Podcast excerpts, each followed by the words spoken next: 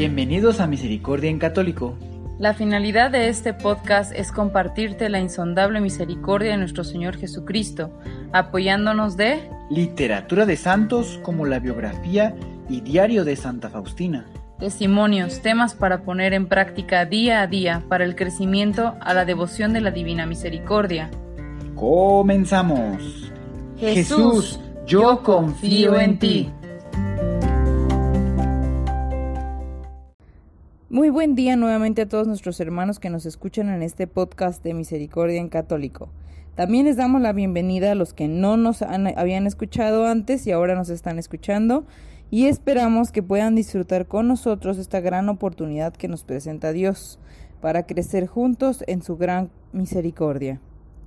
El subcapítulo de hoy será breve, pero tiene mucho significado, ya que aquí se comienza a explicar un poco las raíces de la coronilla de la Divina Misericordia. Espero les guste mucho y que Dios los bendiga a todos. Recordando el capítulo anterior. En cualquier ocasión que trataba de demostrar las gracias de Dios, descubría que estaba más allá de sus fuerzas, el poder hacerlo. A pesar de ella misma, se vio repentinamente transportada e inmersa en Dios y completamente dependiente del Señor.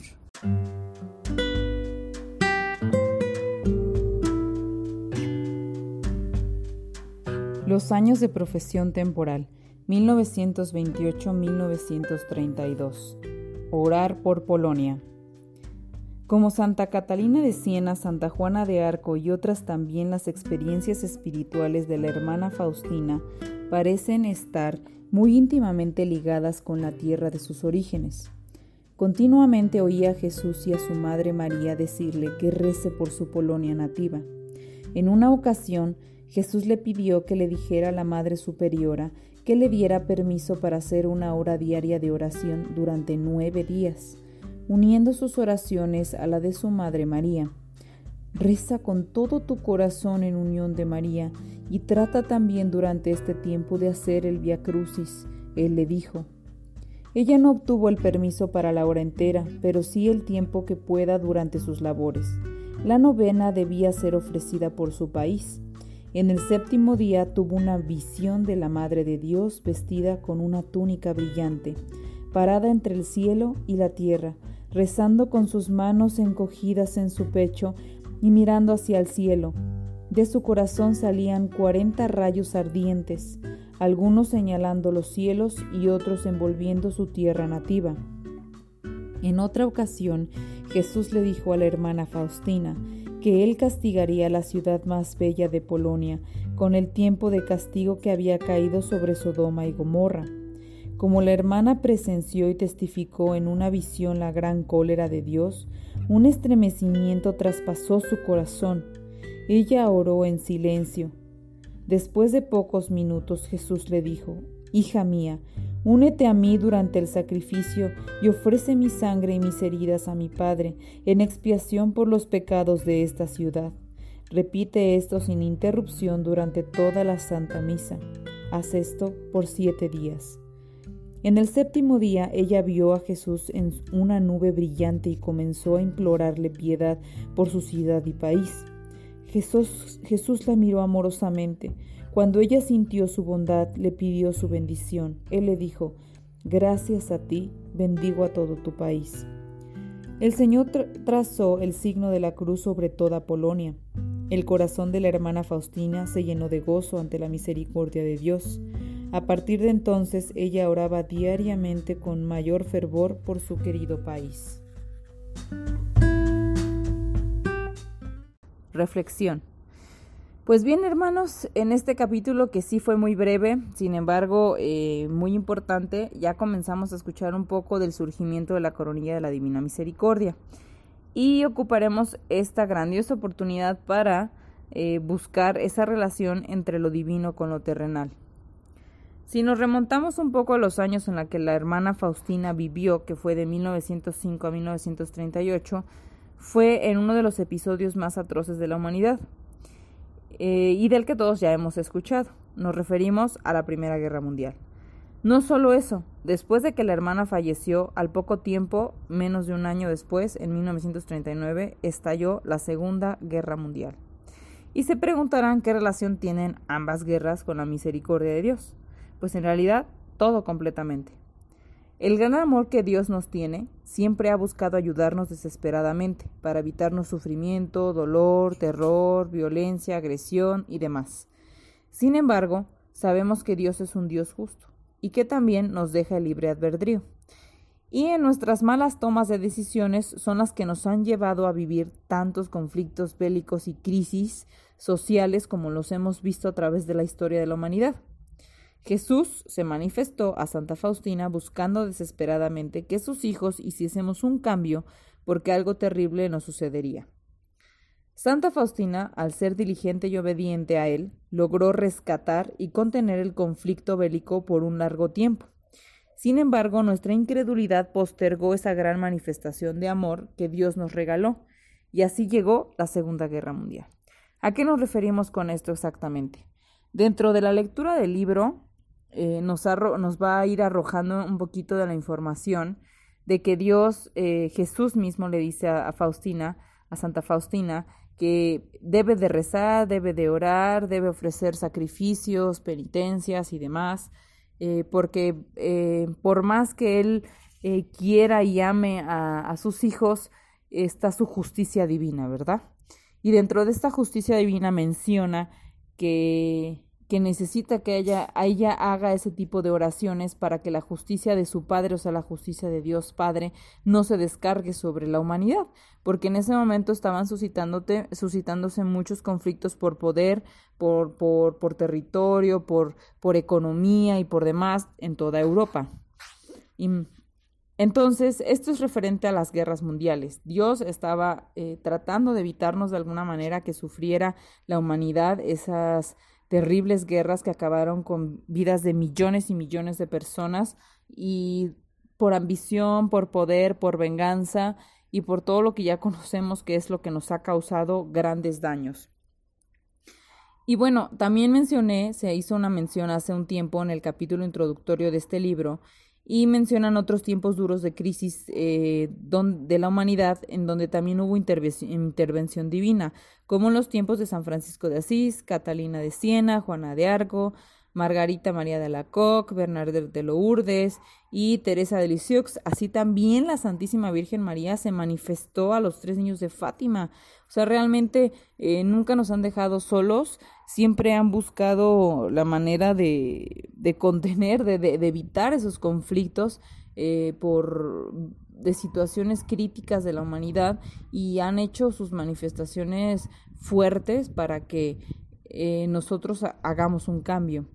Eh, digo, hay dos tipos, podríamos clasificar dos tipos de manifestaciones, que sería la manifestación a nivel este, personal eh, por alguna situación que estemos viviendo y hay manifestaciones ya, bueno, vamos a clasificarlo en tres mejor, la, personal, la que es como local y la que ya tiene un, un impacto ya mundial, ¿verdad? Que al final de cuentas cualquier cosa que nosotros hagamos, aunque lo creamos muy pequeño, empieza a generar cambios, cambios que pueden convertirse en globales en algún momento. O sea, si uno comienza a cambiar un hábito en hábitos de oración, hábitos de respeto, de amor al prójimo, se lo vas inculcando a tus hijos. Y esos hijos aprenden de eso y a, a su vez lo aplican con sus hijos y con sus conocidos, porque en su momento, pues los hijos conocen, este, ya sea a la novia o al novio con las que piensan formar una familia y entonces empiezan a, a, a inculcar esa lección de amor, esa lección de oración, lección de estar con Dios, y entonces se va haciendo grande. Ya en vez de tenerlo en una sola familia, puedes transformar familias completas con, esa, este, con esos cambios. Pero bueno, este, ya desatada la Segunda Guerra Mundial, Dios en su infinito amor nunca nos abandonó. O sea, nunca abandonó a sus hijos que vivieron esas crisis y hubo muchísimas personas que arriesgaron sus vidas por ayudar a otros. Nos podemos referir a los judíos, a los, los que mencionan actualmente los gitanos, eh, muchas personas que, que sufrieron persecuciones en, en su momento eh, y que fueron eh, eliminadas por un mal pensamiento, ¿no? Un, pensamiento dictador, un pensamiento egoísta, un pensamiento superfluo. Y, bueno, o sea, todo este tipo de cosas, Dios siempre estuvo y ayudó a muchísimo, o sea, bueno, ayudó a través de sus hijos a otros, a sus hijos mismos, eh, para sobresalir de este conflicto, ¿verdad? Que fue algo que, que pues bueno, que la misma humanidad eh, propició, que nosotros propiciamos los conflictos del futuro, por ejemplo. Y en fin, este, yo sé de, antemano que hoy en día se viven muchas crisis en muchos países eh, posiblemente alguno de los países que nos esté escuchando en este momento también está viviendo una situación muy crítica. Digo, yo sé que nosotros vivimos día a día en nuestras familias situaciones y, son difíciles y de la mano de Dios eh, podemos salir adelante. Pero ya cuando se vuelve un conflicto en el que tal vez eh, no, no pueda pensarse que no tenemos nosotros la manera de cambiarlo, cuando ya es a nivel de, de un estado, de un país y, de un continente completo, o sea, ya se, ya es, es mucha lucha eh, con muchos hermanos, o sea, es, es ya esforzarse, unirse eh, muchas personas para un mismo propósito y se vienen situaciones muy duras, se vienen carencias, se vienen este, pérdidas y se vienen muchas cosas. Entonces yo sé que hoy en día muchos países viven situaciones muy duras, muy duras de guerra, muy duras de revoluciones, muy duras de golpes de Estado y demás. Y bueno, lo único que puedo yo decir es que se tomen de la mano de Dios. Él nunca los va a abandonar Oren al Padre, Él siempre los va a escuchar y siempre va a ver por ustedes porque los ama y porque ama a sus familias. Y, y, todas las personas que en este momento no estén viviendo una situación tan crítica en sus países, de la mano de Dios también ver a nuestros hermanos, a nuestros prójimos y orar por ellos y pedir por ellos para que en algún momento se logre la paz, porque de que se va a lograr la paz, se va a lograr la paz, porque Dios es el triunfador, la Virgen es reina y señora y, ellos nos prometen, nos, bueno, no nos prometen, más bien ellos ya han tenido el triunfo. Y de alguna manera solo nos queda a nosotros aprender y salir adelante y orar por, por cada uno de nosotros y hacer nuestros ejercicios espirituales para ayudar a otros hermanos, porque de esa manera se aprende a amarlos, amarnos los unos a los otros como Dios nos ha enseñado.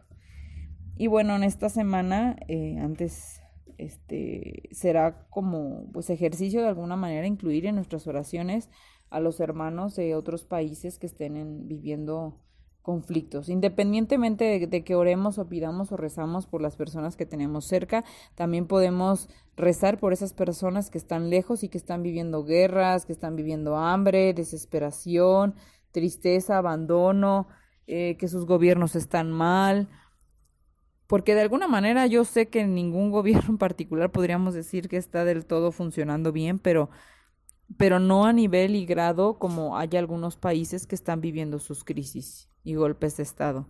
Entonces vamos a pedir por ellos. Yo les agradezco mucho que, que nos sigan escuchando y, estamos aquí para servirles a ustedes y a todos los que gusten escucharnos. Todo esto es para gloria de Dios, no es por nosotros, es porque Él así lo quiere y porque Él eh, nos, ha, nos ha de alguna manera encaminado a que esto se, sea posible. Pues que Dios los bendiga a todos y nos escuchamos en el siguiente audio.